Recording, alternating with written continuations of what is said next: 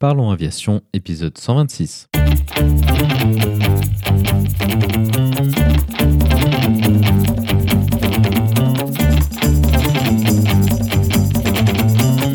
Parlons Aviation, le podcast qui parle de tout ce qui vole.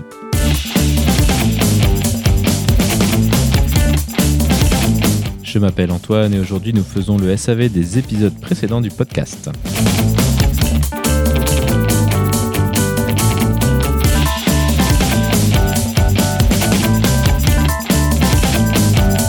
Bienvenue à bord, j'espère que vous êtes confortablement installés. Parlons Aviation épisode 126, c'est prêt au départ.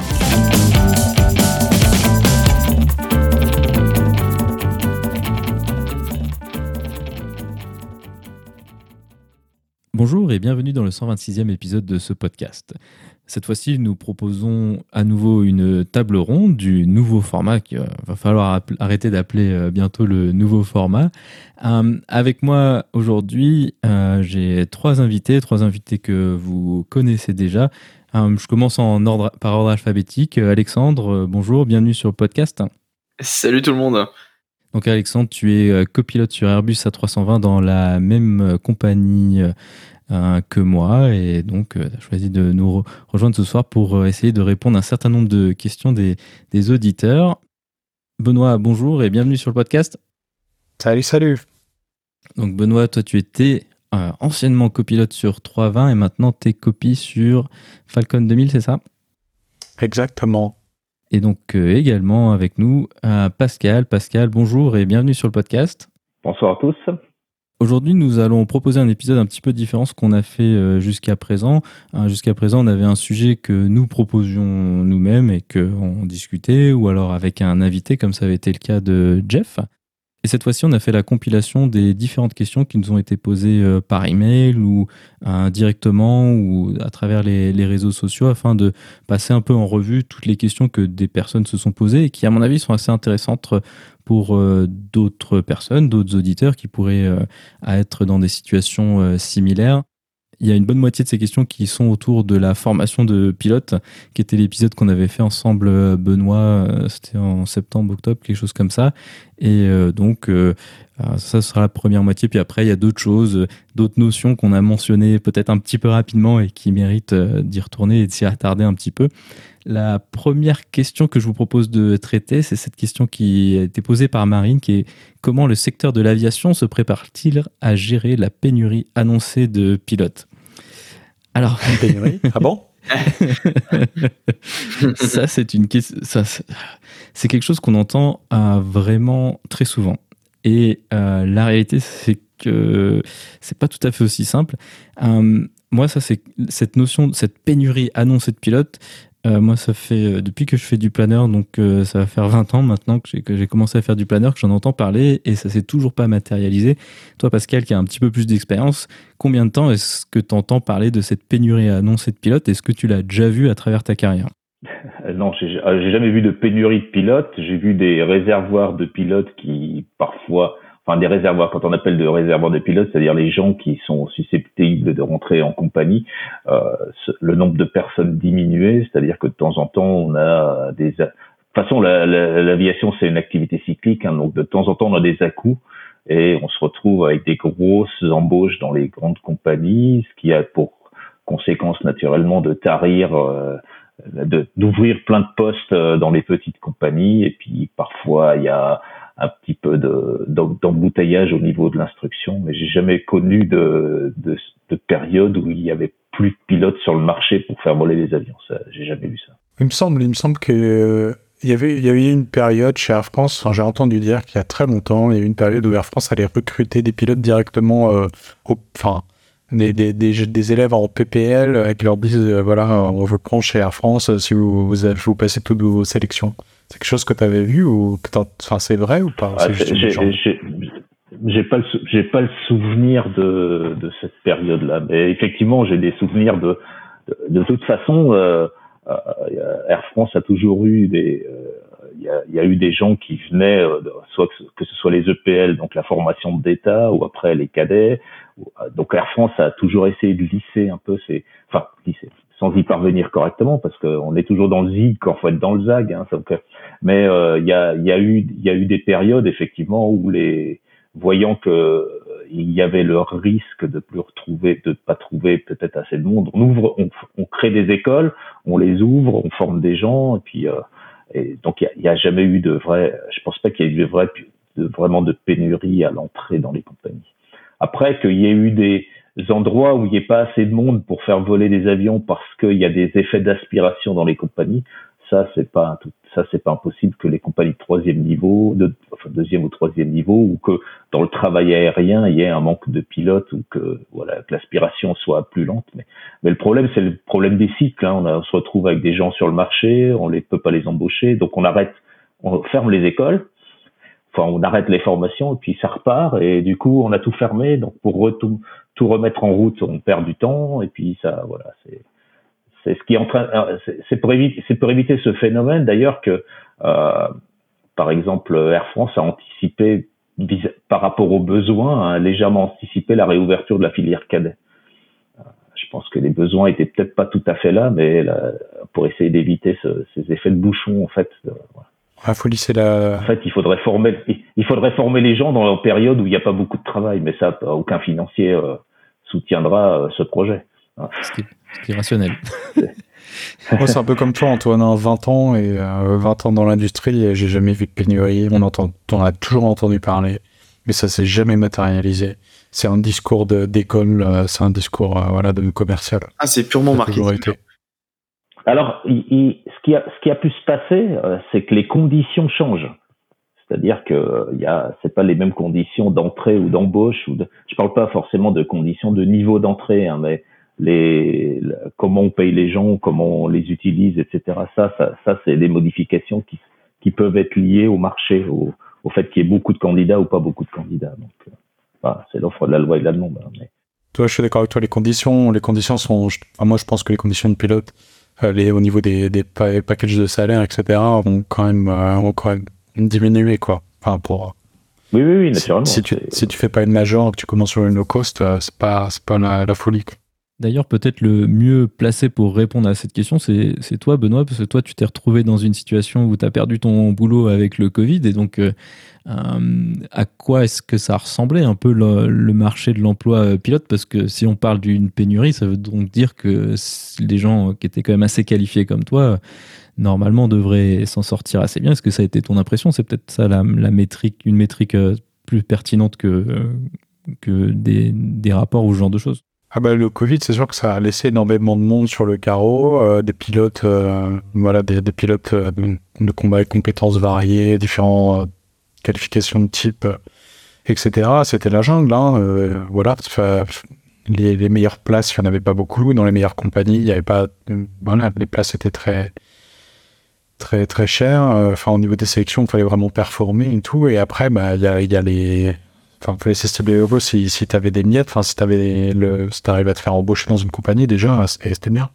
Mais là, maintenant, ce qu'on voit, c'est que euh, il commence à y avoir ce phénomène d'aspiration de low cost vers des compagnies un peu plus majeures, où là, on voit des, des compagnies low cost qui sont constamment en recherche de, de, de nouveaux, euh, de nouveaux pilotes. Donc, je dirais que les choses là sont vraiment en train de, les choses sont en train de reprendre un cours normal. C'est-à-dire qu'il y a un petit peu moins de mouvement euh, intra-compagnie, là, et toutes les, bonnes places ont, déjà été, ont été prises désormais pour les grosses compagnies. Et, enfin, c'est un peu l'impression, l'impression que j'ai, mais ouais, c'était pas, c'était pas simple.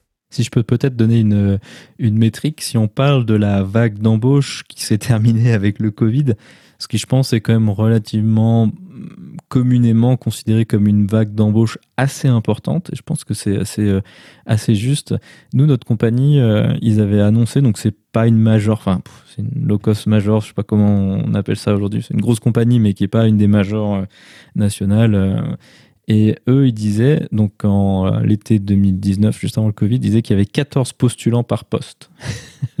Ce qui fait quand même beaucoup. Donc euh, cette pénurie, euh, on ne dit pas que c'est complètement impossible qu'elle se produise. Néanmoins, quand on est à des niveaux à 14 postulants par poste, il faudrait quand même enfin, je sais pas ce qu'il faudrait pour en arriver à une situation où on serait, si ce n'est que, un pour deux. Hein. Air France a annoncé récemment qu'il recrutait quelque chose comme 400 pilotes par an. Et rien que les pros qui avaient déjà candidaté, il y avait 2000, 2300, 2400 candidatures.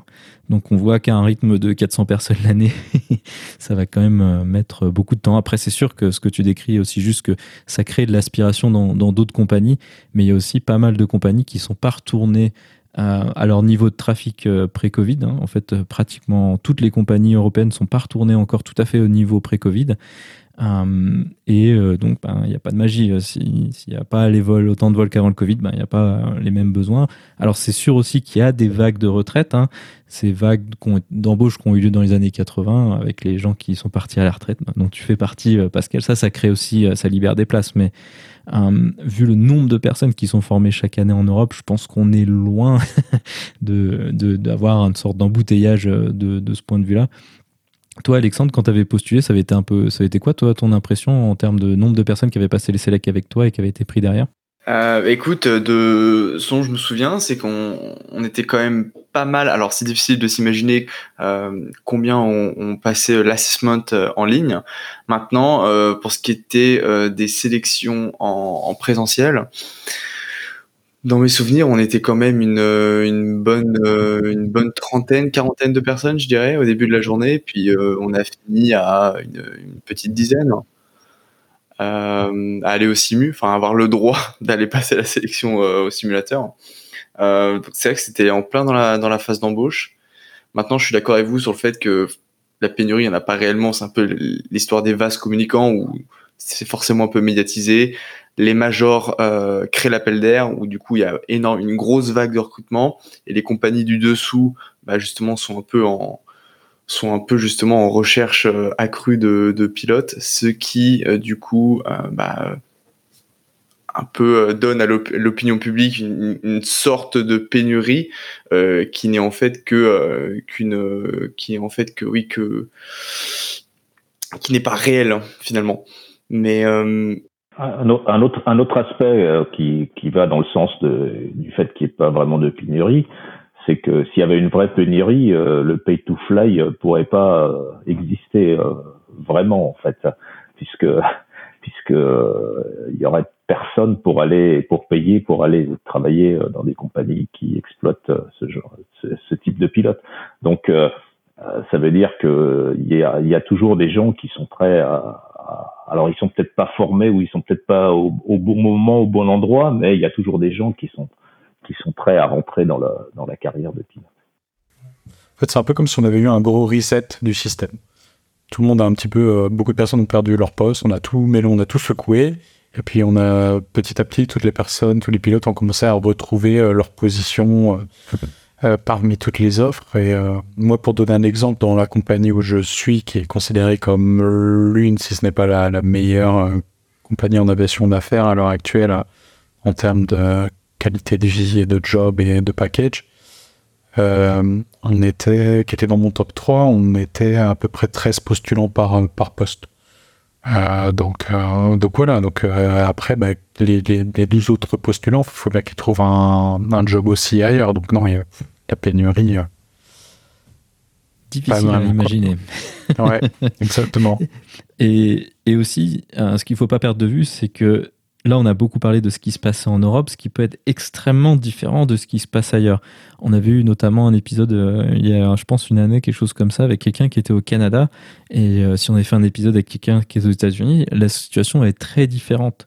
Euh, de ce point de vue-là, déjà parce que les conditions de travail et euh, la législation du travail n'est pas du tout la même, mais également aux États-Unis, ils ont créé cette règle des 1500 heures pff, qui a été donnée comme étant une réponse à un accident.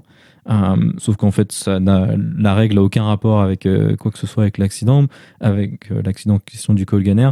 Et, euh, mais par contre, ça a créé une barrière à l'entrée qui a énormément amélioré les conditions de travail et qui a créé une pénurie, mais qui est parfaitement artificielle. Si demain, aux États-Unis, ils remettent, ils suppriment la règle des 1500 heures, ils trouveront, ils trouveront autant de gens qu'ils veulent, ou, qui veulent, ou alors même s'ils prennent, ils proposent des visas aux pilotes, ce qui n'est pas le cas aujourd'hui. Hein. C'est pas facile d'avoir un visa pour être pilote aux US. Alors ils trouveront des, milliers de personnes sans, sans grosse difficulté. Donc euh, voilà. Donc cette pénurie, on en entend toujours parler. Elle est aussi alimentée par ce qu'on avait mentionné euh, l'autre fois, Benoît, c'est tous ces rapports, mais qui sont faits par soit des écoles de pilotage, qui sont évidemment totalement biaisées, hein, c'est pas de la philanthropie, ou alors euh, de manière un petit peu moins directe par des, des, gens comme CAE. CAE fait ce rapport qui sort une fois tous les deux ans, un truc comme ça, et où ils disent il faut 400 000 pilotes. Et puis en fait, ben, déjà, si on regarde un peu dans le détail, on voit 80% c'est l'Asie. Et euh, puis eux ont aussi tout à fait un intérêt euh, totalement biaisé lié au fait qu'ils vendent des simulateurs pour faire de la formation et aussi euh, qu'ils sont aussi une école. Donc tous ces rapports, faut vraiment s'en méfier. Et puis pour avoir une idée, euh, souvent ce qui est assez bien, c'est de demander à des gens qui sont qui ont été récemment embauchés en compagnie. C'est également quand on est dans une compagnie depuis 15-20 ans, ben, souvent on a un peu perdu ce que ça donne. On connaît moins les gens qui sont à l'entrée. Donc euh, je pense que c'est une, bonne métrique. Et aussi euh, quelque chose qui est assez intéressant, c'est de regarder sur LinkedIn. Hein, c'est un outil tout bête, mais regarder les gens qui ont fait une école ou l'autre et puis regarder un peu bah, quel est le pourcentage qui sont sur LinkedIn. Donc c'est un peu biaisé, mais pas tant que ça aujourd'hui parce que presque tout le monde y est. Quel est le pourcentage qui est dans une compagnie dans quelle compagnie euh, et combien de temps ils ont mis pour y arriver. Donc ça, c'est aussi, euh, je pense, c'est aussi une bonne petite recherche à faire. Il faut y passer un peu de temps, mais euh, ça reste quand même quelque chose de tout à fait accessible. En restant sur ce sujet de formation, ce que je vous propose de discuter ensuite, c'est l'ATPL théorique. Donc, Alexandre, c'était l'ATPL théorique, c'était l'épisode qu'on avait fait ensemble, l'épisode 7. Quels sont vos conseils sur l'ATPL niveau révision et motivation? Et là, je vais passer la parole à Benoît, qui est euh, Ironman de la TPL théorique, l'ayant passé euh, trois fois. Euh, toi, comment est-ce que tu comment as bossé ça? Comment tu as réussi à l'avoir trois fois? On imagine que c'est pas la même chose la première que la troisième. Ouais, donc moi je l'ai passé trois fois. j'ai raté, j'ai jamais raté aucun module. Hein, j'ai tout passé du premier coup. j'ai fait la première fois, je l'ai passé en en e-learning, donc à la maison. La deuxième fois, je l'ai passé en présentiel quand j'étais aux Émirats Arabes Unis. Et la troisième fois, j'étais déjà pro avec 1500 heures, donc euh, là, je l'ai bouclé en deux mois. Euh, donc j'ai un peu fait, j'ai un peu tout vu. Euh, le présentiel, c'est intéressant. C'est clair que tu apprends davantage de par le retour d'expérience des instructeurs, mais par contre, je trouve que c'est un peu long. e-learning, enfin, si tu fais toi-même, il faut avoir une, il faut avoir comment une bonne il faut vraiment être dédié, dédié à ça et être bien organisé être motivé pour voilà tous les jours s'y mettre. Donc ça, c'est un peu, ça peut être compliqué pour certains. Euh, e-learning, ça veut dire qu'on apprend par soi-même et on va forcément passer à côté de certaines choses. Hein. Ça ne vaut pas d'avoir des bonnes, euh, un bon cours où vous pouvez poser vos questions, avoir des réponses quand vous coincez sur quelque chose. Le e-learning, c'est vraiment vous vous, vous débrouiller un peu par vous-même, aller sur les forums. Euh, bon, par contre, c'est économique. Et après, on peut se poser la question de l'intérêt de la TPL théorique à l'heure actuelle. Hein. C'est beaucoup de bachotage pour l'examen, en tout cas. C'est, faut pas se le cacher. Hein. L'examen, c'est que du bachotage. Hein. L'idée, c'est de voir euh, toute la banque de questions pour pas avoir de surprise le jour J. La TPL, malheureusement, aujourd'hui, euh, l'examen, je trouve que n'a pas beaucoup d'intérêt. Je dirais que c'est, c'est qu'une étape un peu, ouais, c'est une étape pour la suite. Donc, euh, il y a beaucoup de bachotage. Voilà, il faut trouver, faut essayer de trouver le juste milieu entre quand même comprendre ce qu'on apprend, comprendre ce qu'on fait, et aussi se, voilà, se préparer euh, pour euh, pour l'examen qui finalement prend beaucoup de temps euh, la préparation, faire toute la banque de questions, faire toutes les banques de questions, ça prend ça prend beaucoup de temps et c'est du bachotage. Donc voilà, à vous de voir. Toi, Alexandre, tu avais bossé ça comment? Euh, bah écoute, moi je l'ai fait uniquement en, e-learning, c'est-à-dire euh, tout seul à la maison comme un grand en parallèle des, des horaires de travail, euh, enfin de mon ancien travail, donc assez compliqué à gérer. Donc j'ai mis un peu plus de temps que Benoît pour le pour le boucler, vu que je l'ai fini en euh, en un peu moins d'un an, 11 mois et demi pour être précis. Et et en, termes de de conseils de, de de, de révision, en tout cas de motivation, j'aurais bien aimé à l'époque, si c'était à refaire, peut-être avoir un duo ou un partenaire avec qui euh, tu commences en même temps ou chacun peut s'aider mutuellement sur des sur, sur, sur tel ou tel euh, euh, chapitre.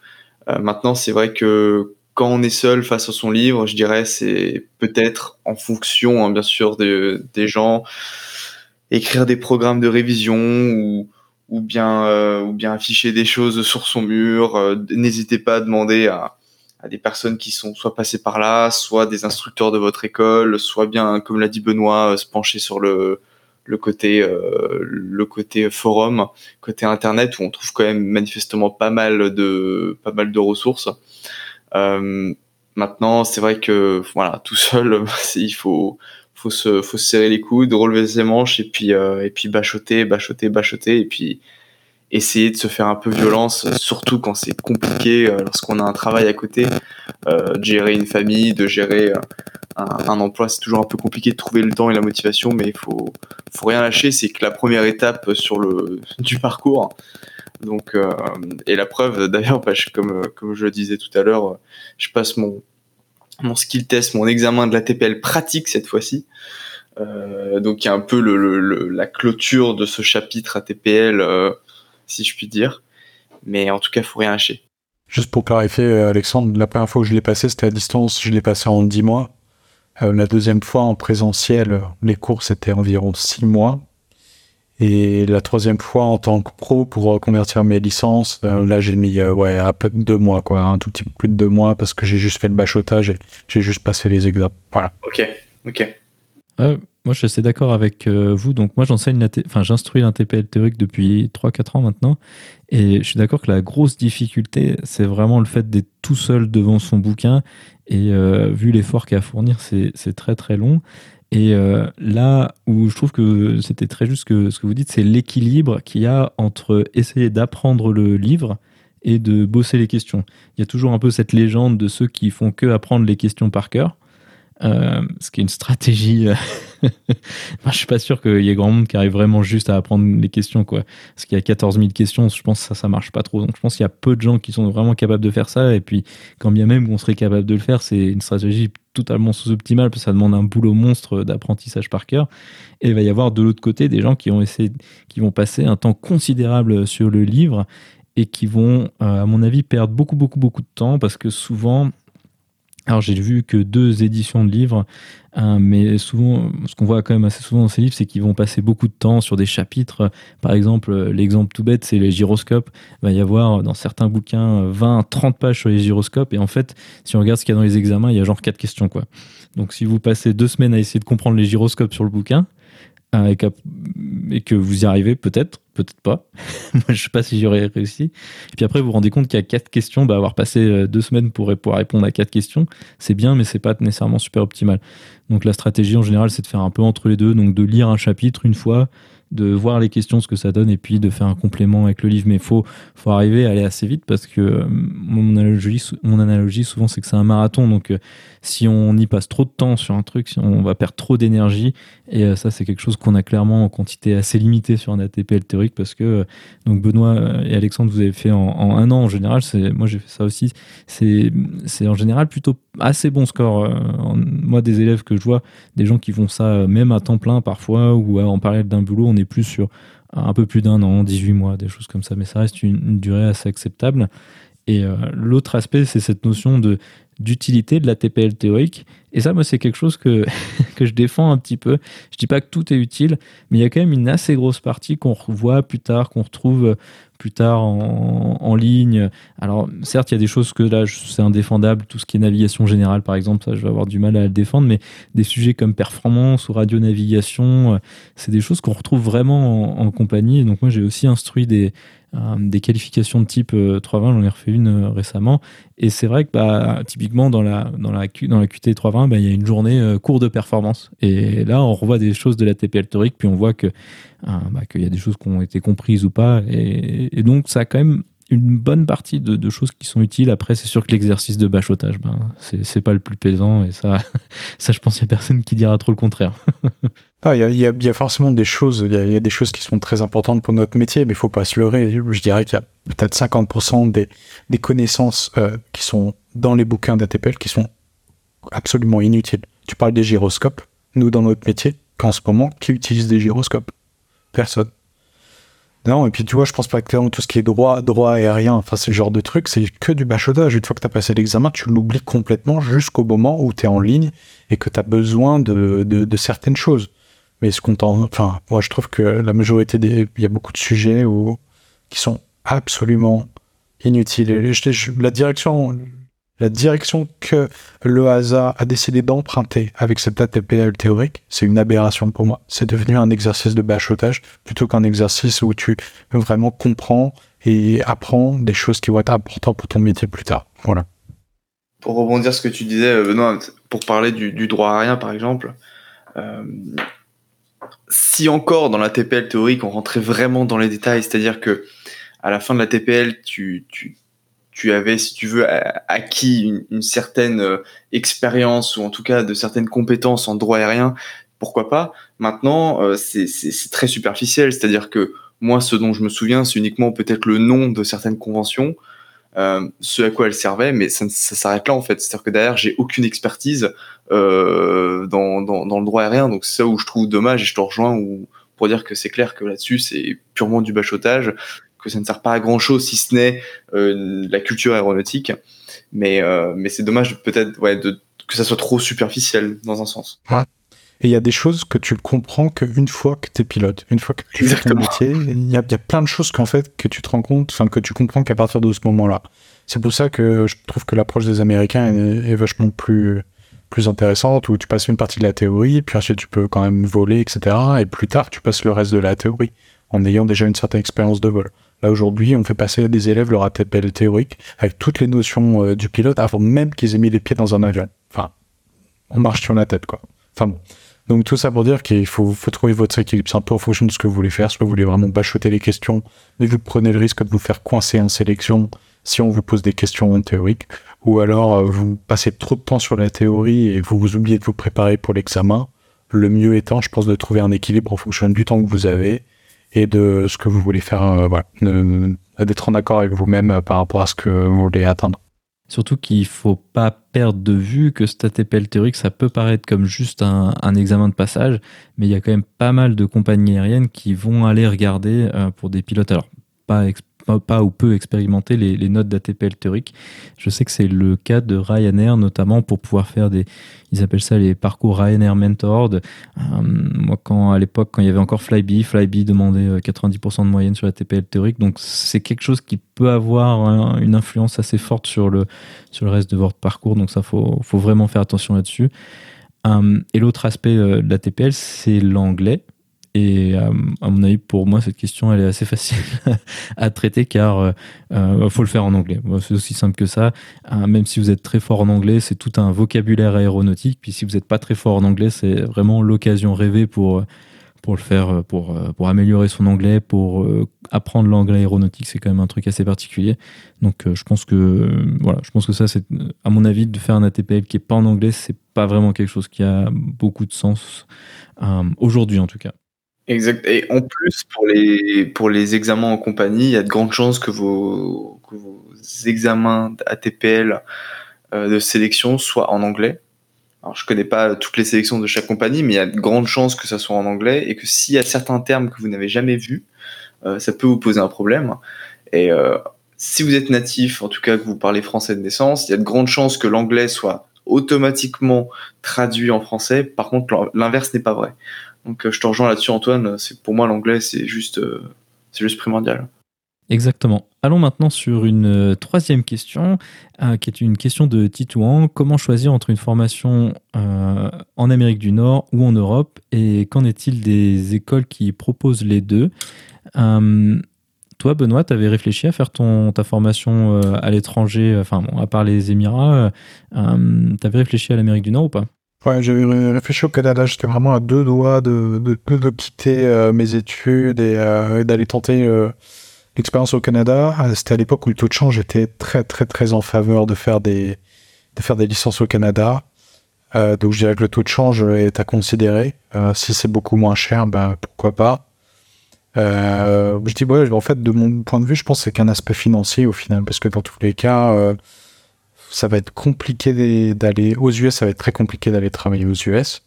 Le Canada, ça va être possible, mais c'est un peu un peu complexe pour obtenir son le droit de travailler sur place euh, en tant que pilote. Je parle pas en tant qu'instructeur, mais en tant que pilote.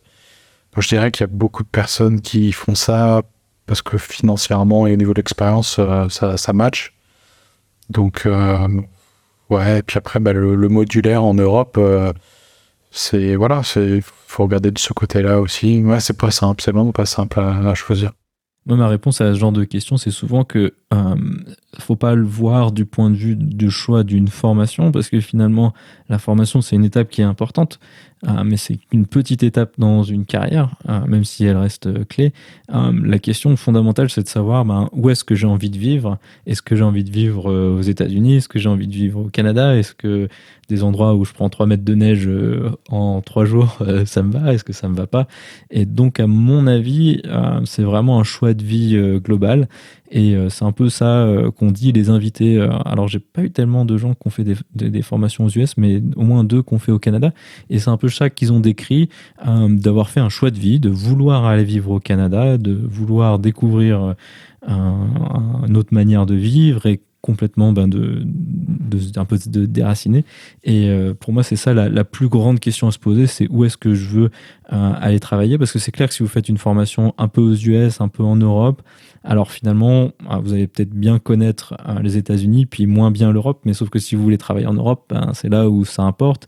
Et euh, aussi, ce qui va se passer, c'est que quand vous êtes dans des écoles qui ont un peu d'expérience, qui connaissent bien, elles vont avoir des partenariats avec nos compagnies, ou alors vous allez pouvoir commencer à vous créer un réseau. Sauf que si vous créez un réseau aux États-Unis, que vous n'avez pas le droit de travailler aux États-Unis, ben, ça risque de pas trop vous aider. Donc, euh, pour moi, il faut un peu choisir son camp et puis choisir son projet de vie finalement, plus que la formation en elle-même en sachant que les écoles qui proposent de faire les deux, alors ça, ça peut être intéressant, euh, mais euh, souvent, ce qui va se faire, c'est que la partie euh, vol à vue VFR va se faire aux États-Unis, au sud-ouest, donc en fait une partie assez longue en termes de temps, mais en termes de formation, ça représente un, plus petit morceau. Puis après, le reste sera fait en Europe. Par exemple, il n'est pas possible, on ne peut pas faire une formation de pilote européen tout aux États-Unis. Tout ce qui est euh, IFR, tout ça doit être obligatoirement fait en Europe. Donc, ce sera forcément un peu entre les deux. Donc, ceux qui font les deux, pourquoi pas.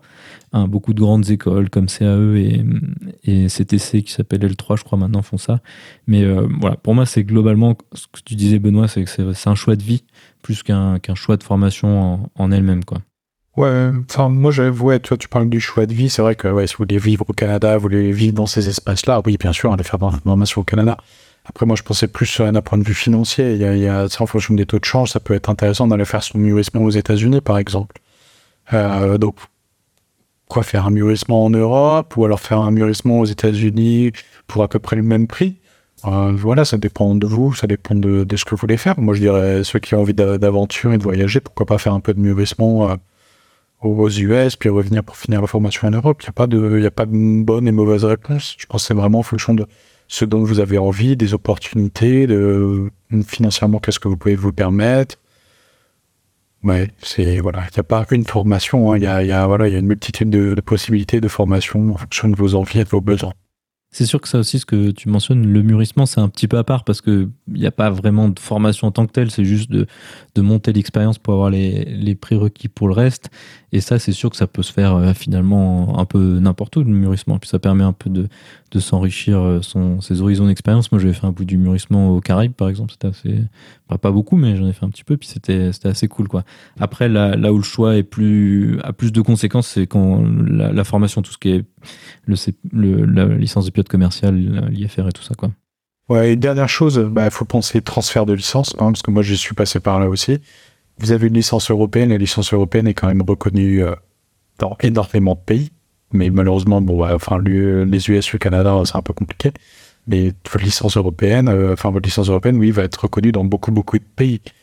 Euh, donc, donc ça peut, voilà, faire une licence en Europe, c'est jamais une mauvaise chose, hein. surtout si vous êtes européen et que les chances sont que vous allez travailler en Europe. Exactement. Et ces aspects de transfert licence, ça peut prendre beaucoup de temps. et d'argent, et d'argent aussi. Hein, pas et d'énergie, et de relance ah, d'administration.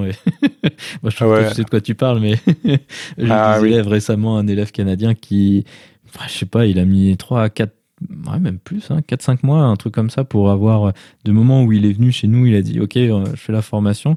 Moi, il y avait genre 3 euh, simus, 3 vols à faire, et, et, il a mis 5 mois à faire ça parce que parce que bah, c'est une administration, puis il faut pas trop être pressé parfois. ouais. Et donc cette fois-ci, maintenant, une question de Clément. Vaut-il mieux partir sur un modulaire ou un MPL, surtout passé 40 ans? Donc c'est un peu une question à deux questions. Est-ce qu'il faut mieux un, parcours un classique qu'on a décrit pas trop mal jusqu'à maintenant ou un MPL, qui est la formation que toi, tu avais fait, Benoît, aux Émirats, où, où tu es tout passé par une compagnie? Toi, quelle a été ton expérience du MPL et quelle est un peu ta recommandation par rapport à ça? Bah, mon expérience a été bonne. Après, le NPL, comme on dit, il y a une petite part de risque euh, au cas où, voilà, s'il y a le Covid, euh, que, la compagnie, là où vous êtes censé aller, ne recrute plus. Donc, il y a cette petite part de risque. Le modulaire est vachement plus flexible.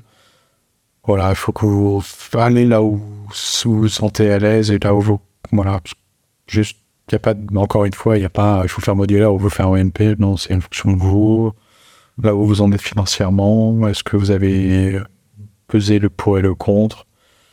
Voilà, c'est là où vous sentez euh, ce que vous pensez être le mieux dans votre cas. Quoi. Toi, Alexandre, tu avais envisagé de faire une formation, euh, alors je sais pas si c'est MPL ou, ou intégré euh, normal, tu avais réfléchi à ça ou pas? Bah en fait, moi, le, choix était plutôt vite fait parce que je ne pouvais pas me permettre de quitter mon, ancien emploi pour foncer, entre guillemets, tête baissée dans une formation à temps plein. Euh, bien qu'elle soit euh, reconnue et à la, rigueur aujourd'hui, je conseillerais peut-être même plus des gens euh, de, faire des, écoles avec partenariat. Même si le modulaire offre plus de flexibilité, comme le disait Benoît, moi j'ai pas forcément eu d'autre choix que de partir sur du modulaire afin de pouvoir organiser au mieux mon, mon, planning, que ce soit au travail ou dans les révisions, et ou même financièrement, cela dit. Et puis, euh, mais à choisir de nouveau, euh, en mettant de côté l'aspect euh, l'aspect financier, la, MPL pourrait être un choix que, que je pourrais considérer, sérieusement. Ouais. Après, euh, euh, là, je me pose une question aussi à moi-même. Est-ce qu'il y a une limite d'âge pour les, MPL hein, ou ça dépend? Ah, il me semble pas ma connaissance, ouais, ma connaissance, c'est pas, j'ai jamais vu de limite d'âge pour les MPL. Limite d'âge, ok, d'accord. Ok. Ouais, non, ça, ça va dépendre des compagnies. Après 40 ans, dans le cas de Clément, à 40 ans, euh, bah, si tu as une offre de MPL, c'est clair que ça vaut, ça vaut vraiment le coup, hein, du coup, parce que tu peux commencer dans une bonne compagnie euh, à 40 ans, c'est bien. Euh, 40 ans, c'est un âge où, euh, voilà, ça commence à être un petit peu vu pour être, euh, pour être un first officer. Il y a, y a, des compagnies qui vont un peu tourner le dos, quoi. Donc, avoir une MPL à 40 ans, ça peut être un bon plan aussi, hein, c'est une bonne compagnie. Ouais. Exactement, moi je suis entièrement d'accord avec toi, euh, Benoît. Je dirais que euh, quand on a 20 ans, euh, faire un modulaire, ramer pendant 10 ans, je ne vais pas dire que ça fait plaisir de ramer, mais à 20 ans, on peut se permettre de, ramer pendant 10 ans, de, faire de l'instruction, de faire des petits boulots, de, de genre de choses. Donc à 20 ans, c'est moins critique, je dirais. Même si après, on peut chacun avoir un peu midi à sa porte de quel est le coût financier qu'on va mettre sur ces années de galère et donc un peu quelle est la formation qui est le plus rentable ou pas. Mais à mon avis, passer euh, un certain âge, donc je sais pas, 35, 40 ans, je sais pas trop où mettre la barre, mais plus on est âgé, plus il va falloir que euh, on, on, peut plus vraiment se permettre à 40 ans, avec peut-être des enfants ou une maison ou un crédit immobilier ou ce genre de choses, de, galérer pendant 10 ans. Ou en tout cas, je, je sais pas si, en tout cas, moi, c'est sûr qu'à 40 ans, j'aurais plus la, motivation pour galérer pendant 10 ans et euh, potentiellement, bah, que ça le fasse jamais. Donc, à mon avis, euh, l'avantage immense du MPL, surtout tel qu'il est implémenté aujourd'hui, nous, moi quand j'ai fait ma formation, ça n'existait pas encore trop trop, mais maintenant ça se fait de plus en plus, c'est que ça va permettre de dérisquer la chose. C'est-à-dire que le MPL, euh, si on a peur de la discrimination par rapport à l'âge, qui est, plutôt réel. Il faut être honnête, comme tu disais, Benoît, ben, à passer un certain âge, euh, les compagnies elles vont être moins intéressées par des gens qui ont, un, âge assez plus important et peu d'expérience. Et donc, l'avantage du MPL, c'est que euh, ben, on est fixé à l'entrée. C'est-à-dire qu'on fait les sélections, on a généralement déboursé à peu près rien du tout, ou alors des frais d'hôtel et, de voyage. Et comme ça, on sait est-ce que ça passe ou pas. Donc l'avantage considérable du MPL, c'est que ça met l'incertitude de la recherche d'emploi avant de débourser beaucoup d'argent. Et d'un point de vue du risque et du rapport au bénéfice qu'on peut en tirer, ça je pense que c'est un aspect qui est très important. Après c'est sûr, euh, l'avantage du modulaire de pouvoir continuer à bosser à côté, c'est immense, mais ça suppose que le risque, qu'on met d'abord l'argent et qu'on assume le risque ensuite. Alors que l'AMPL c'est l'inverse. Et euh, donc ça c'est intéressant. Puis également au niveau prix, historiquement, ce qui avait été dit, c'était que le MPL, ça a baissé le prix des formations. Ça n'a pas toujours été le cas. Euh, ça n'a jamais été le cas. Ouais, alors je dirais que en ce moment avec la MPL EasyJet par exemple, alors certes c'est des sommes d'argent qui sont astronomiques, ça je discute vraiment pas du tout, mais par exemple sur la MPL EasyJet, ben, euh, pour trouver moins cher de 0 à QT320, ça devient pas évident, enfin ça c'est devenu dans des prix presque raisonnable, je dirais. Ok, ah, ok. Des précautions. C'est, la MPL EasyJet, c'est 90 000 euros la formation. Euh, une qualif, euh, c'est 30 grosso modo. Donc pour trouver de 0 à euh, tous les prérequis d'une QT pour 60 000 euros, ça commence à devenir pas si évident. C'est faisable, hein, mais, mais c'est au moins pas toutes les écoles qui sont capables de faire ça. donc dans le cas de ce MPL en particulier, c'est devenu un peu plus raisonnable à mon avis. Tant qu'on est sur ces aspects de recherche euh, d'emploi, euh, Moni me pose une question qui est comment se préparer aux sélections pour les programmes cadets? Euh, donc toi, Benoît, tu avais préparé des sélections pour Etihad et puis tu as préparé des sélections pour ton boulot actuel. Comment est-ce que tu que as fait ça? Est-ce que, est que tu t'es pointé le premier jour et tu as découvert le, truc? Je pense pas. non, non, non. Et puis bon, je sais, j'ai se passer les, sélections de l'ENAC, hein, donc euh, j'en ai fait quelques-unes. Euh, pour moi, ça commence toujours de la même façon. C'est prise d'information, étape numéro une. C'est de récupérer un maximum d'informations. Quel genre de test, euh, à quoi s'attendre, voilà, pour ensuite vraiment aiguiller son, ses révisions. dans certains cas, par exemple, je vais vous donner un exemple là où je suis à l'heure actuelle. En fait, j'étais dans le tout premier groupe à passer les sélections, donc on n'avait vraiment aucune info.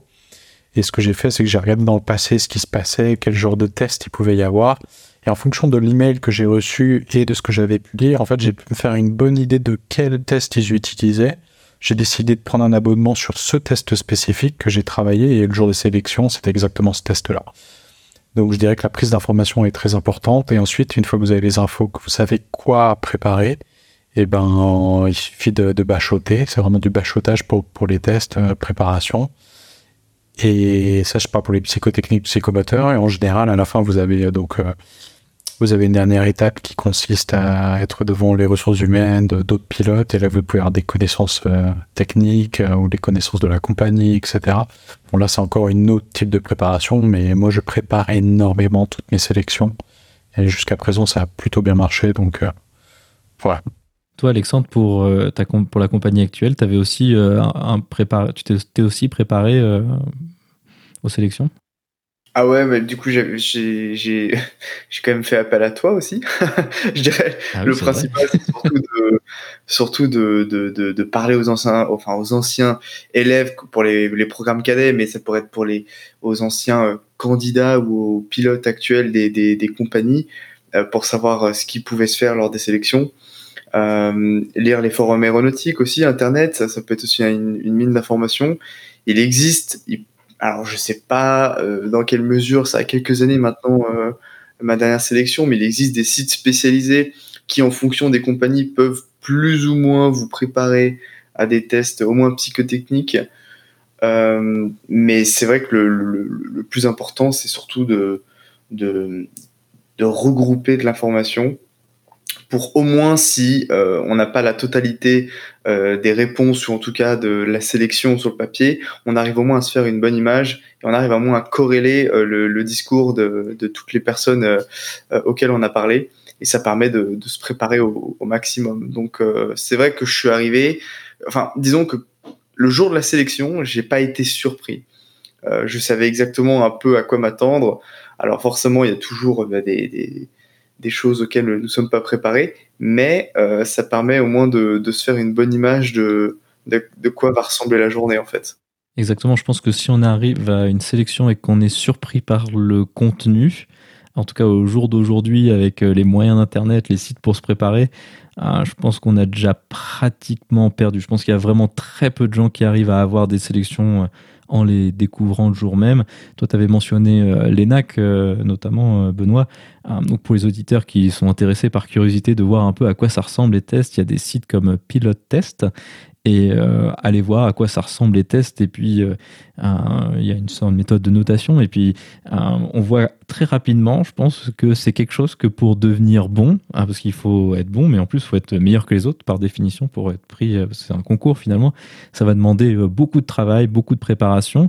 Donc, tout ce qui est psychotechnique, ça se bosse à fond. Sinon, ça, ça passe généralement pas, je pense. Ou alors à moins d'être très très fort, mais c'est sans aucun doute pas mon cas. Et euh, pour tout ce qui est entretien, ça peut se préparer aussi avec, euh, avec ce que vous avez décrit. Et euh, ça va, parce qu'il faut finalement, avec un effort assez modéré, on dégrossit beaucoup, beaucoup, beaucoup la chose. Et ça, c'est des choses qui, qui, font la différence entre être à l'aise le jour de, de, de, des sélects versus être surpris. Et bon, bah, c'est pas quand on est surpris qu'on qu'on est, qu'on est meilleur, je pense.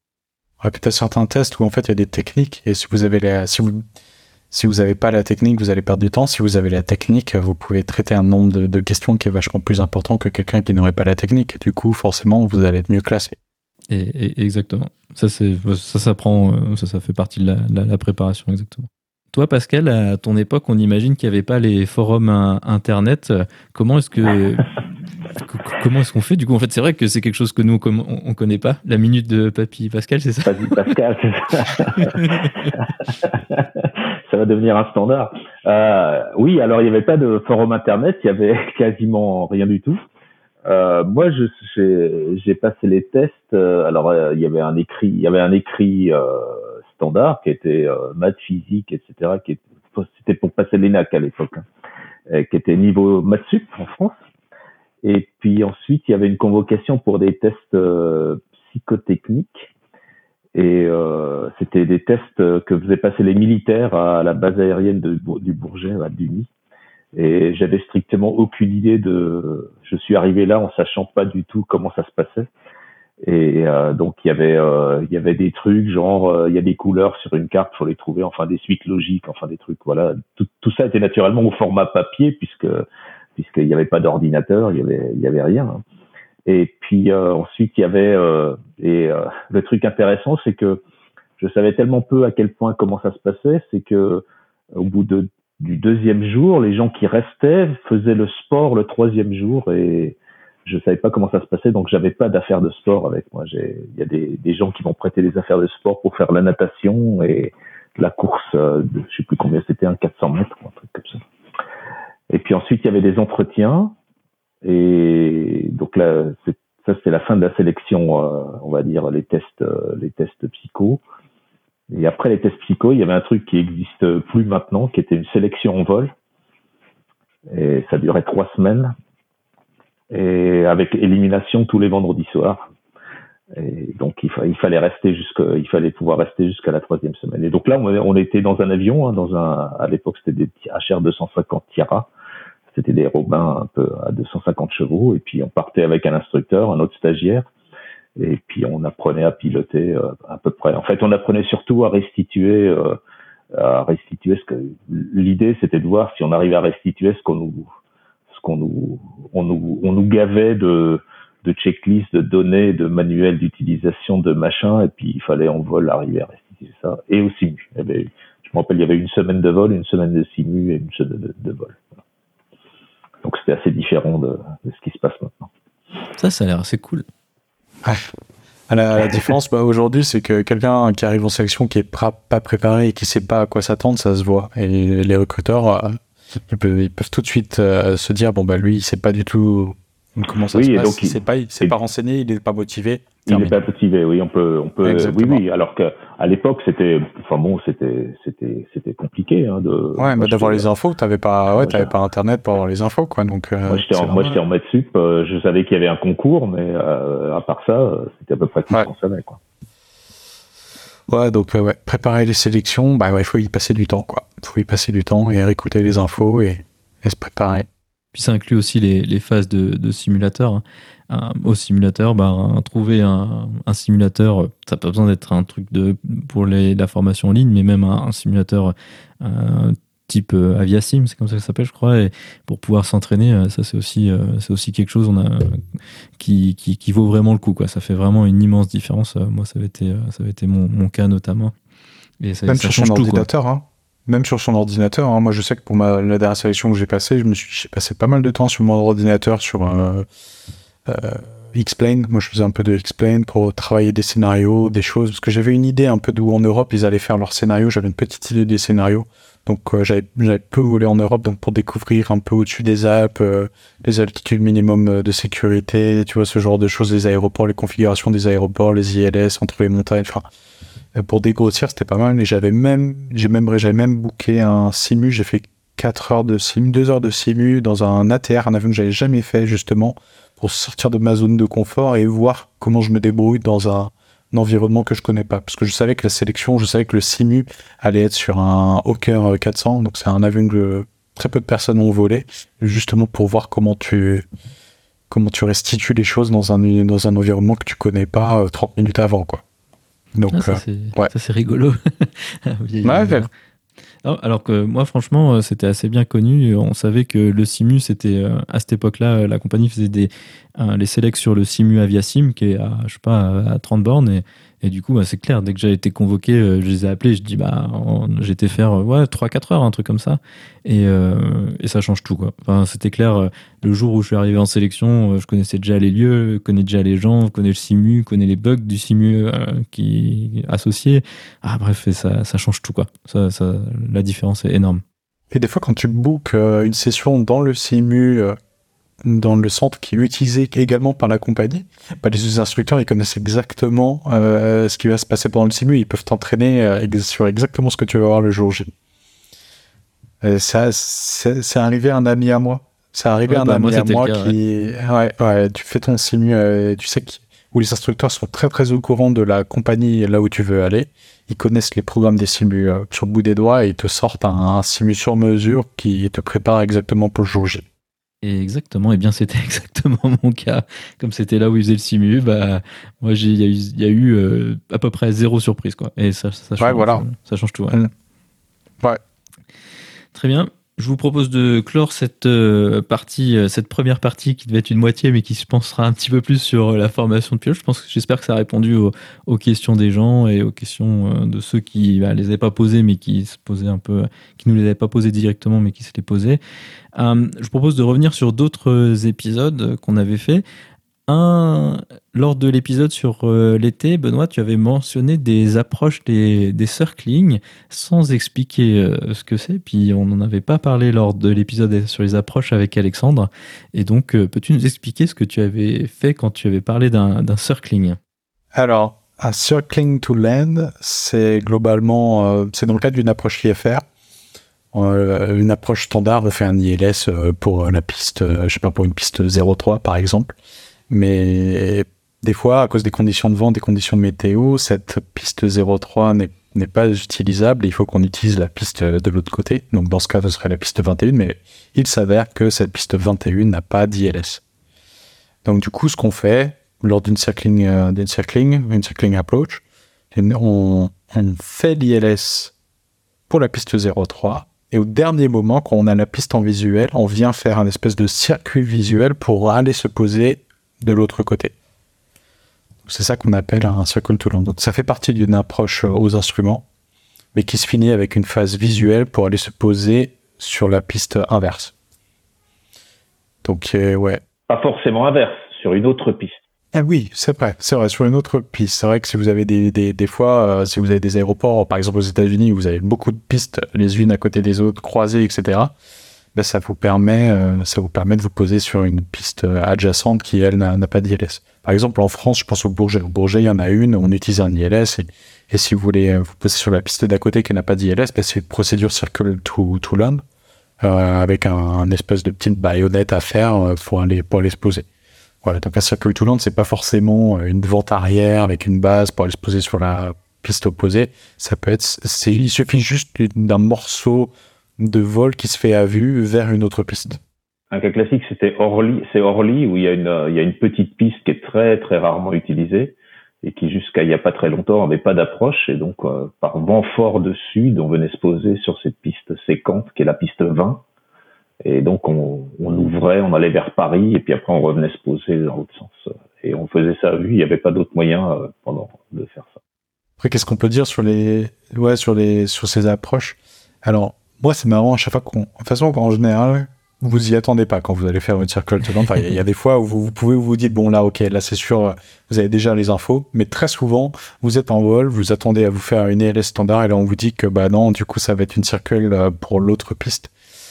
Alors c'est c'est des approches qui sont très intéressantes à voler parce que du coup ça fait plus de vols manuels, c'est des approches qui sont assez complexes et qui vous font quand même pas mal suer. Et si la météo est bonne, c'est génial. La météo, voilà, c'est vraiment du vol V. On finit par un vol VFR pour venir se poser. Par contre, si les, les la météo est pas terrible, euh, ça peut devenir, euh, ça peut devenir un, peu complexe. Je pense par exemple, a une à Chambéry. Euh, voilà, si vous avez un simulateur à la maison, faites le Circle to Land à Chambéry avec avec les minima, avec je sais pas, ça doit être genre 3, 3, 3, 3 km de, de.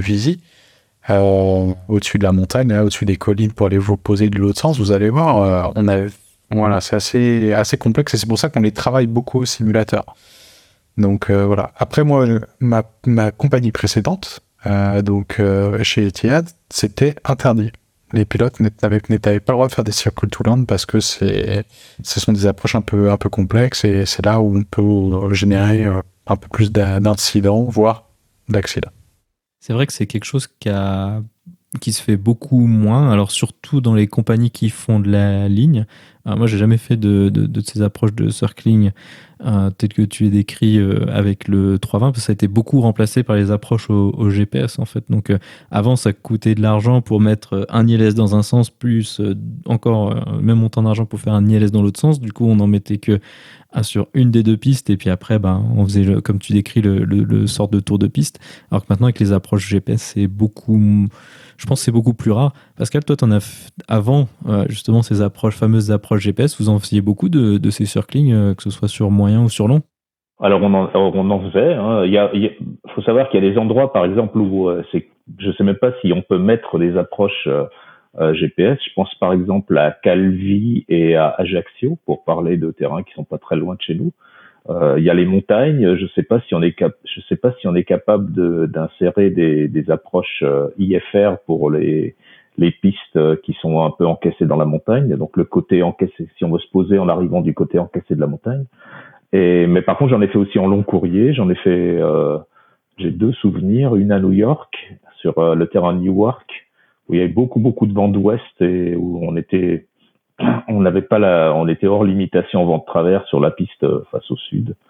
Et donc, ils nous ont donné une toute petite piste face à l'ouest. C'était intéressant. De nuit, euh, voilà. Un truc euh, qui est sur aucune, carte, qui alors, du coup, les circlings, ce qui est intéressant, c'est qu'il y en a deux types. Il y en a qui ont des trajectoires qui sont bien définies avec, on peut même rentrer dans les FMS avec des points et tout ça. Et puis, il y en a, c'est à libre à l'équipage de faire sa trajectoire. Et j'en ai fait une autre euh, en 3 alors c'était en, en 340 les deux, une autre à San Francisco où il y a quatre pistes et on se dit bah tout va aller très bien, pas de souci. Et puis ce jour-là, pas de chance, on s'est posé sur une piste sur laquelle euh, j'étais tellement surpris qu'on nous demande de nous poser sur cette piste en écoutant l'information météo que j'ai envoyé un message à l'escale. Vous voulez pas vérifier avec le contrôle s'ils sont pas gourés dans l'information parce que c'est tellement bizarre de se poser sur cette piste qui est, euh, pour donner une idée, à 5 euh, à 5 nautiques de la piste. Il y a, le terrain, il est à 2500 pieds au-dessus du seuil de piste. Donc euh, voilà, c'était une espèce d'approche, c'était une espèce d'approche au-dessus. De, enfin, fallait passer à l'intérieur, mais c'était une espèce d'approche à l'intérieur. On faisait une approche dans un sens et puis euh, au bout d'un moment, on ouvrait et on se retrouvait directement en étape de base pour donc, on se posait sur l'autre piste. Pour ceux qui ont les, qui veulent chercher, on, faisait une approche en piste 28 pour se poser ensuite en piste euh, 10. Voilà, c'est ça. Donc, euh, c'était, c'était amusant à faire. En plus, naturellement, ça se termine toujours sur des pistes courtes, euh, sur des, c'était intéressant. Et on faisait, on faisait ça également, euh, on en faisait, j'en ai fait d'autres en 340 à Bogota, pareil, justement là, par contre, à Bogota, depuis quelque temps, il y a des approches courbes qui permettent d'approcher dans l'autre sens. Il y a la place pour les mettre, mais pendant longtemps, il n'y en avait pas. Et donc, on faisait des approches à vue. Euh, on faisait une approche, euh, une percée, ce qu'on appelle une percée IFR, donc une trajectoire euh, en suivant les instruments. Et ensuite, une fois qu'on était à vue, on faisait un, espèce de tour de piste pour se poser dans, dans le sens contraire. Donc, ça se fait. C'est comme, disait, c'est Benoît qui disait ça, c'est un peu sportif, surtout après 10 ou 11 heures de vol. Donc, beau travail d'équipage pour pas sortir de l'épure. Le, le truc qui, que je trouve euh, assez impressionnant avec ces approches, c'est la, visibilité minimum requise euh, pour les faire. Oui. Parce que quand tu te mets au simulateur, que tu te mets à la visibilité minimum euh, permise et autorisée pour faire ce circling, et eh ben tu te rends compte qu'en final, tu vois, tu vois pas grand chose. Hein. Tu vois franchement pas grand chose dehors et tu dis si un jour je me retrouve à devoir faire un circling au minimum, euh, c'est pas franchement euh, évident. Il faut savoir que si jamais euh, vous perdez le visuel avec votre piste euh, pendant cette phase de circling, c'est un go-around obligatoire. Voilà, c'est un, un go-around obligatoire et des fois, ça vous, vous retrouvez à faire des go-around un petit peu complexes aussi pour récupérer le go-around aux instruments. Donc, faut, faut, ça, se brief en fait. C'est ça, c'est quand, quand vous savez que vous allez faire une briefing, une, une circling, le briefing est en général assez complexe à faire. C'est pour ça que vous aimez pas ne, ne pas ne vous aimez pas euh, être dans la situation où vous le savez au dernier moment que vous allez faire une circling, parce que vous avez vraiment besoin de briefer euh, pendant un, un bon moment. Du coup, toi, t'en fais régulièrement euh, sur le Falcon maintenant des, des circlings, Benoît? Régulièrement, ça dépend ce que tu appelles régulièrement, mais j'en fais. J'en fais et je suis très content parce que c'est un très bon exercice. J'ai vraiment l'impression de devenir un meilleur pilote en faisant ces, ces, ces circling, c'est des choses que j'appréhendais un petit peu avant parce que j'avais pas le droit de les faire de toute façon. Et donc quand je suis arrivé dans ces nouvelles opérations, je me dis bon ben maintenant je dois faire des circling et j'ai pas trop d'expérience. Euh, et en fait, euh, c'est un, exercice que j'apprécie euh, particulièrement, qui est stressant, mais qui fait vraiment, voilà, qui fait vraiment bosser tes compétences de pilote. Je propose d'avancer sur une autre euh, question qui était une question qui était issue de l'épisode qu'on avait fait avec euh, Pascal et Jeff sur le Boeing 787 et long courrier. Euh, ce qui a été mentionné, c'est que le Boeing 787 est différent des autres avions du point de vue des prélèvements d'air, mais on n'avait pas détaillé là-dessus. Il y a un auditeur, Raphaël, qui posait la question qu'est-ce que ça change le 87 par rapport aux autres avions plus conventionnels comme le 777 ou le 320 euh, je pense qu'elle est pour moi cette question. alors, alors, euh, bah, l'idée c'est que euh, on, pourquoi est-ce qu'on on pressurise, enfin pas pourquoi est-ce qu'on pressurise les avions? On pressurise les avions en injectant de l'air, euh, de l'air dans la dans la cabine. Ça permet aussi en injectant l'air à la bonne température de réguler la température dans la cabine si le système fonctionne correctement. Et donc on a besoin d'air euh, sous pression pour faire fonctionner le système l'air sous pression dans les avions, euh, disons, de la génération du 747, du 320, du, euh, c'est de l'air qu'on va chercher au niveau des moteurs. Donc, euh, on récupère de, l'air sous pression au niveau des moteurs, derrière le, le compresseur à l'entrée d'air. Donc, c'est de l'air chaud, comprimé. Et cet air chaud, on va lui faire subir un certain nombre de transformations de température et de pression pour l'amener à la bonne pression et à la bonne température dans la cabine. Alors, euh, on a ce qu'on pour faire ça, on utilise ce qu'on appelle des packs, c'est des, des machines avec des turbines, des, turbines et des compresseurs qui détendent l'air, qui le refroidissent. On mélange de, on, on mélange l'air, on sort de l'air froid de ces machines-là, et ensuite, pour avoir de l'air tempéré, ben on rajoute un petit peu d'air chaud qu'on a récupéré également sur le moteur, et on envoie ça dans la cabine. L'inconvénient du système, c'est que comme on va chercher de l'air qui est dans le moteur, ben on peut avoir de l'air pollué par euh, euh, différentes choses qui peuvent se passer dans le moteur, notamment euh, si jamais on a des fuites d'huile dans le moteur. Les... Il y a de l'huile partout dans un moteur. il y a de l'huile partout. Ça ne veut pas dire que c'est projeté d'huile, mais il y a de l'huile dans plein d'endroits dans le moteur. Les, les, c'est des grands axes qui tournent très très vite, donc il y a des paliers qui sont graissés, etc. Si jamais il y a la moindre petite fuite d'huile, on va retrouver cette huile dans le euh, dans l'air qui va aller en cabine et avec le risque que euh, cette huile euh, présente des risques euh, physiologiques pour euh, l'équipage et les passagers. Et euh, donc c'est, c'est vous avez peut-être entendu parler de ça, ça s'appelle les fumes events, donc les, les, événements sur les odeurs, parfois les fumées qui se passent qui se passent en cabine. Et le sur, sur 787, au lieu de prélever l'air sur les moteurs, on va prélever de l'air extérieur au niveau de l'avion et on va comprimer cet air dans des compresseurs. Donc il y a des écopes au niveau de juste sous l'emplanture des ailes. On récupère de l'air euh, extérieur. On a des compresseurs qui compriment l'air. En le comprimant, il le réchauffe. Donc on récupère de l'air chaud comprimé Et puis on va faire la même chose que sur les autres avions. Donc on va derrière avoir ce qu'on appelle des packs, des air cycle machines, qui vont transformer cet air pour qu'on puisse s'en servir dans le dans le dans la cabine. Et cet air euh, cet air euh, comprimé, euh, donc ces compresseurs, eh ben ils vont ils fonctionnent de façon électrique. Sur 787, il y en a quatre et il y en a deux par pack. Et donc c'est cet air comprimé va servir à faire fonctionner les packs et ensuite à faire fonctionner euh, la, pressurisation. Ce système-là existait déjà avant le 787. Hein, les, avions à réaction plus anciens euh, avaient déjà ce type. La Caravelle avait ce type de ce type de pressurisation, le 707 également. Je pense que le DC-8 aussi. Euh, et en fait, pourquoi est-ce qu'on a changé de système? C'est parce que au début, on mettait, on prenait pas de l'air sur les moteurs parce que si on prélève de l'air sur les moteurs, c'est autant d'air qui fabrique pas de la poussée pour faire fonctionner, pour faire avancer l'avion. Donc il faut avoir des, euh, il faut être sûr d'avoir des moteurs assez puissants pour avoir euh, de la poussée pour faire fonctionner euh, l'avion. Ça prélève quand même un petit peu. Donc pour éviter ça, ben, au début de l'aviation, on n'avait pas des moteurs très puissants, donc on avait ce, ce type de système. C'est des systèmes assez complexes qui sont, qui utilisent de l'énergie, etc. Donc c'était plus simple pendant quelques décennies d'utiliser des prélèvements d'air. D'ailleurs, on les utilise toujours hein, sur les trois bains, etc. Et juste pour dire que ça consomme de l'énergie, hein, quand on veut décoller avec la pleine poussée disponible, ben, on les coupe ces systèmes-là pour euh, récupérer pour pouvoir avoir des meilleures performances. Donc c'est la seule différence au niveau du circuit de pressurisation. Je trouve que c'est une super euh, super explication. Hein. Juste une petite précision que je rajouterais parce que je sais que certaines personnes peuvent être un petit peu confuses vis-à-vis de, de, ce prélèvement d'air le prélèvement d'air se fait en amont de la chambre de combustion. Hein. Parce que tu, c'est vrai qu'on, c'est vrai que ça, on parle, on dit que l'air est chaud en amont de la chambre de combustion, c'est parce que l'air a déjà été compressé en amont de la chambre de combustion. Donc l'air ayant été compressé, c'est pour ça qu'il est déjà chaud. Et c'est à ce moment-là qu'on le prélève, c'est avant la chambre de combustion. Voilà, juste pour. Euh, naturellement, parce que si on prélevait après, naturellement, on aurait tous les résidus de combustion, ce qu'on n'a pas.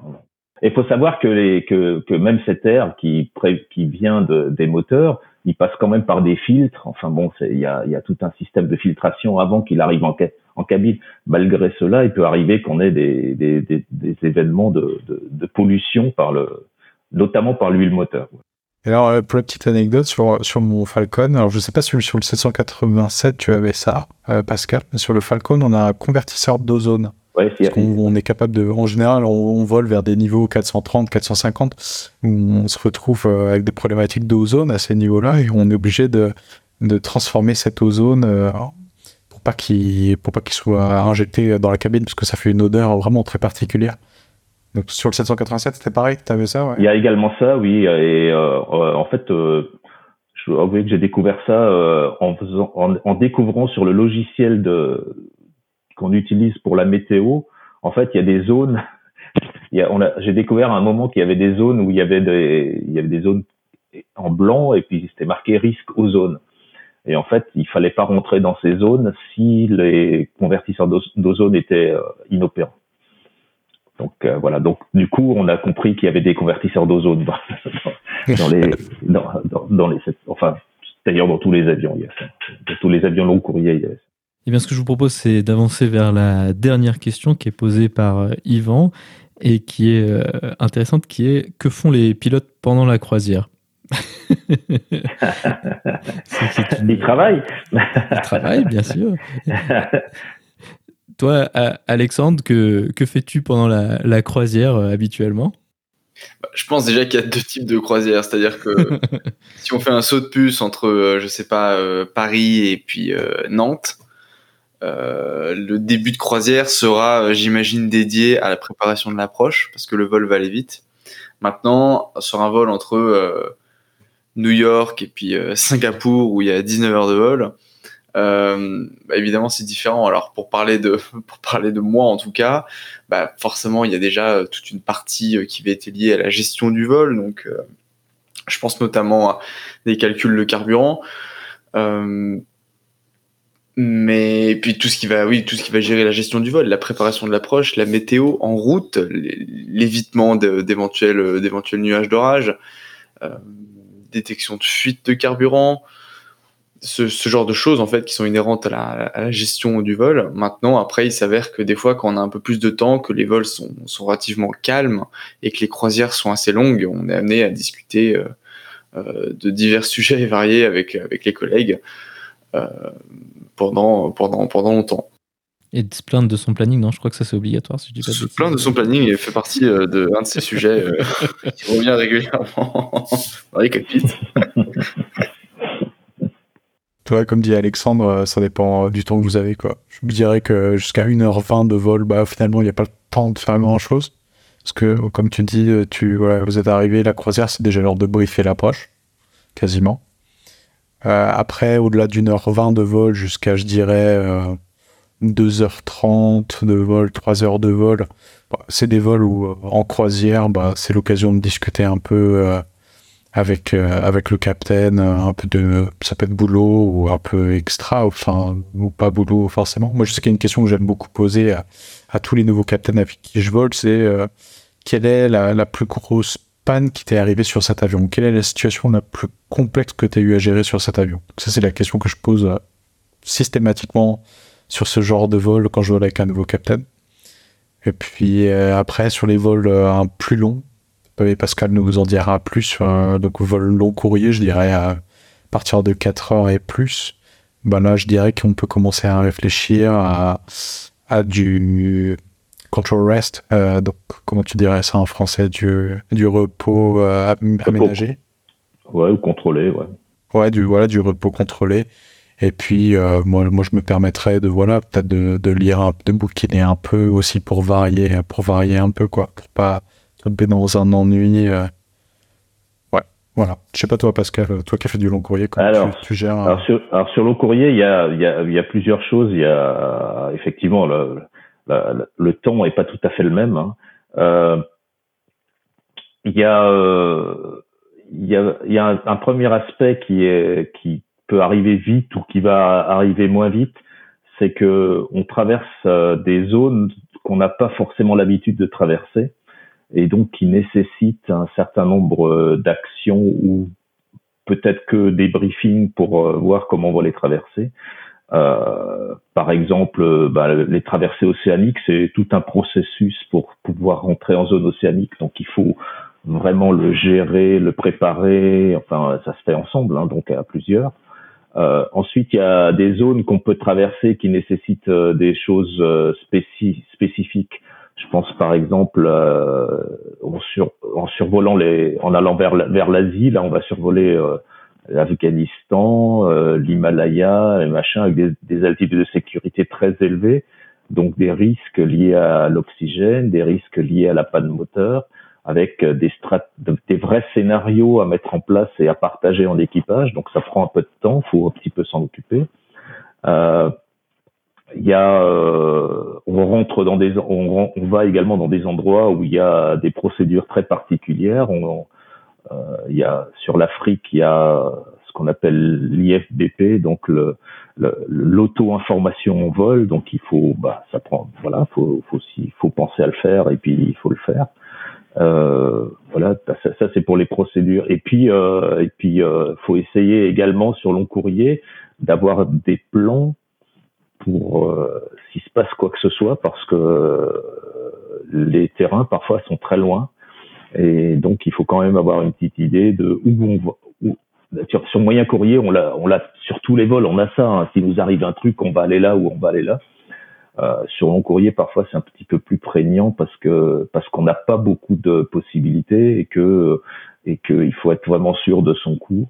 Et il y a vraiment, et puis il y a des endroits, il y a vraiment des procédures très particulières. Je pense à la Chine notamment, où il y a tout, tout le truc sur le métrique, l'utilisation des mètres, l'utilisation du QFE en dessous des altitudes de, de, transition. Enfin, des choses plus complexes que qu'on qu'on n'utilise pas tous les jours. Donc, ça prend du temps pour en parler un petit peu. Je dis pas que ça fait toute une croisière, hein, mais il y a un deuxième, il y a un autre. Donc, ce que tu disais, Benoît, c'est euh, faire connaissance avec les gens avec qui on travaille, parce qu'en fait, euh, les gens avec qui on travaille euh, dans des grandes compagnies, on les a peut-être jamais vus. Donc, on va les voir à la PPV, on, prépare, on va préparer le vol ensemble, mais après, on est très pris jusqu'à ce qu'on soit en croisière. Pour, donc, ça vaut le coup.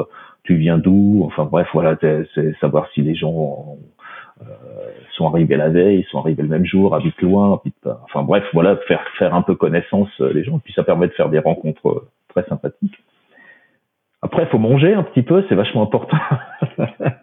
non, je, rigole, mais c'est ça, ça, fait aussi partie du truc. Et puis sur long courrier, il y a aussi après, il y a les sur très long courrier, il y a les repos non pas les repos contrôlés, mais les, les tours de repos quand on est quand on est plusieurs.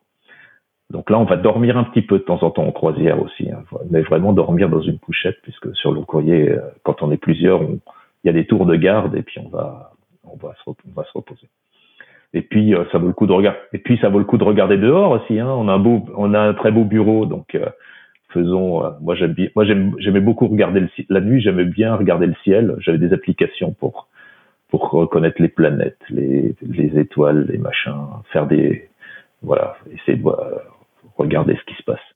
J'ai une anecdote, je sais pas si je l'ai raconté sur ton podcast Antoine, mais un jour euh, je volais avec un, un, un capitaine brésilien euh, qui était très timide pour le vol aller. Euh, c'était un vol de 3 heures je crois. J'ai pas réussi vraiment à nouer de contact avec lui, c'était vraiment très calme. Et sur le vol retour, je me suis dit bon, il faut quand même que j'arrête faut quand même que je trouve quelque chose, euh, enfin, faut qu'on discute un peu, quoi, parce que trois heures, bon, ça commence à faire un peu long. Et je lui ai demandé s'il avait une passion.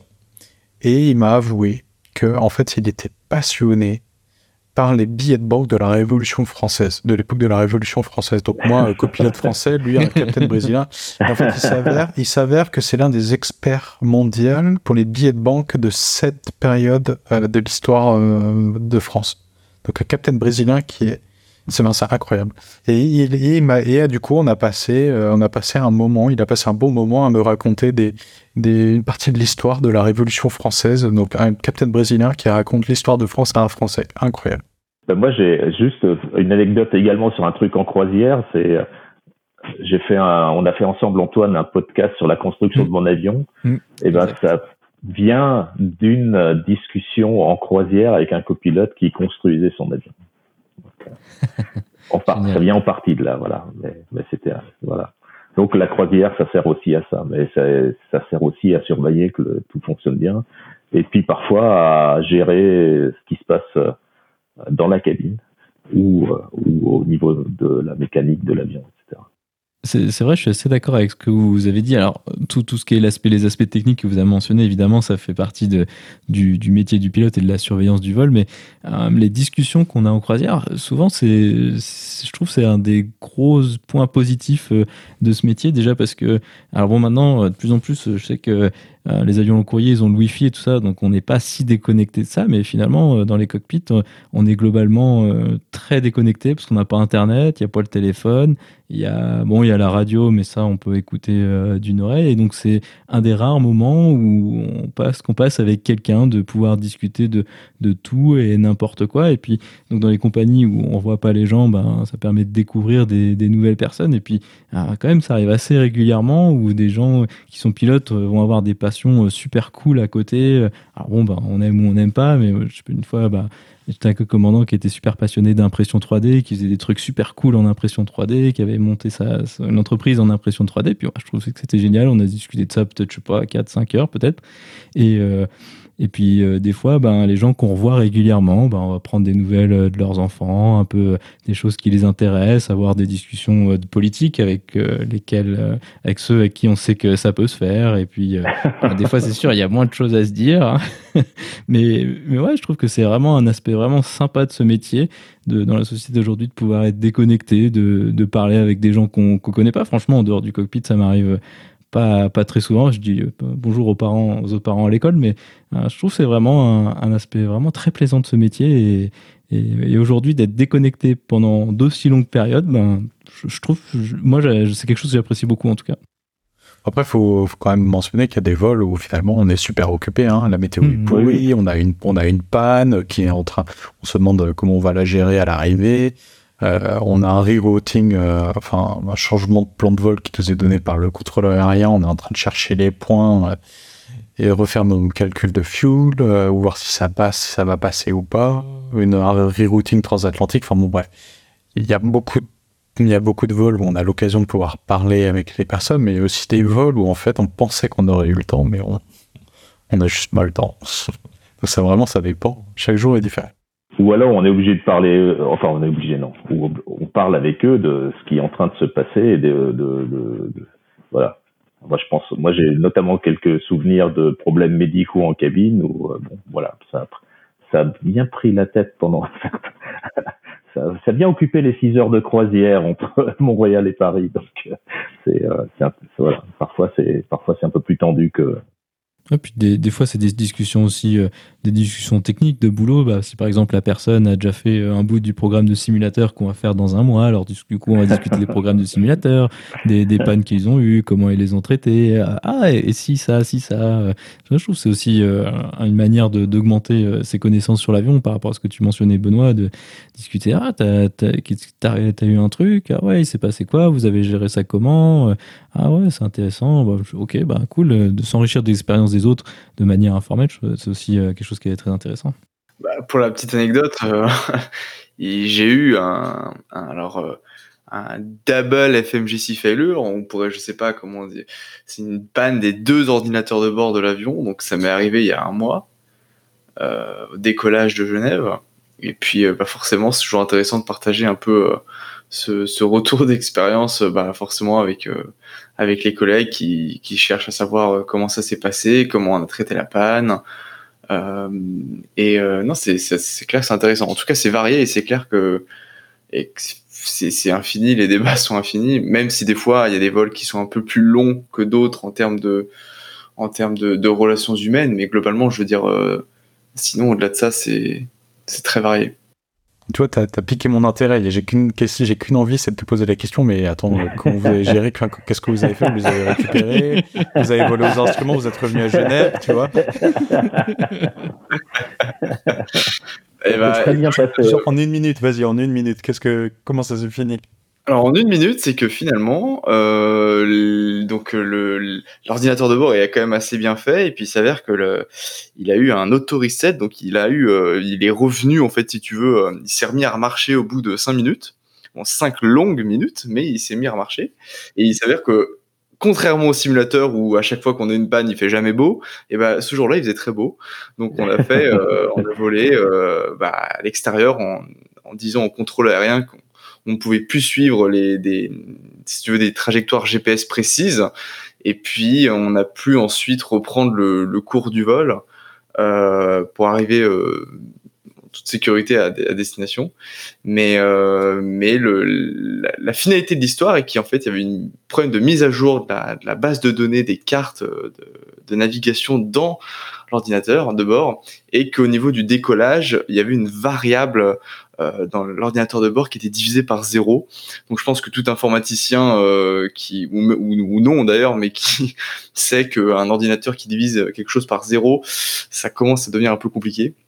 D'où du coup cette double panne, mais euh, finalement plus de plus de ça, ça s'est même très bien passé, encore mieux qu'en simulateur. Et puis finalement ça, on se rend compte que ça marche très bien, que l'avion vole très bien et que même sur une panne assez complexe comme celle-ci, euh, bon, l'avantage est que je connaissais quand même l'endroit où j'étais, euh, mais au-delà de ça, c'était c'était tout à fait euh, tout à fait abordable et très intéressant.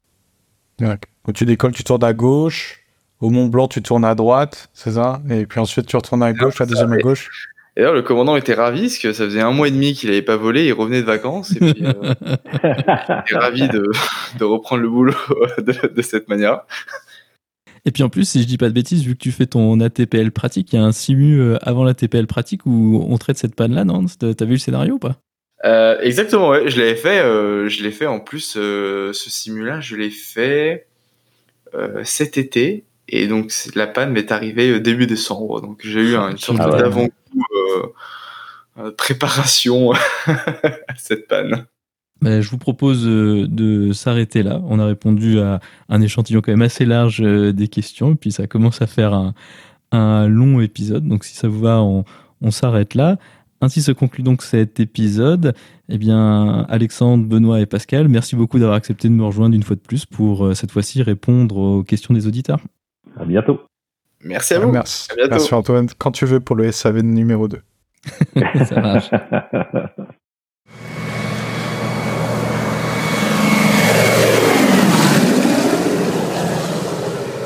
Ainsi se conclut donc le 126e épisode de ce podcast. J'espère que cette discussion vous aura plu.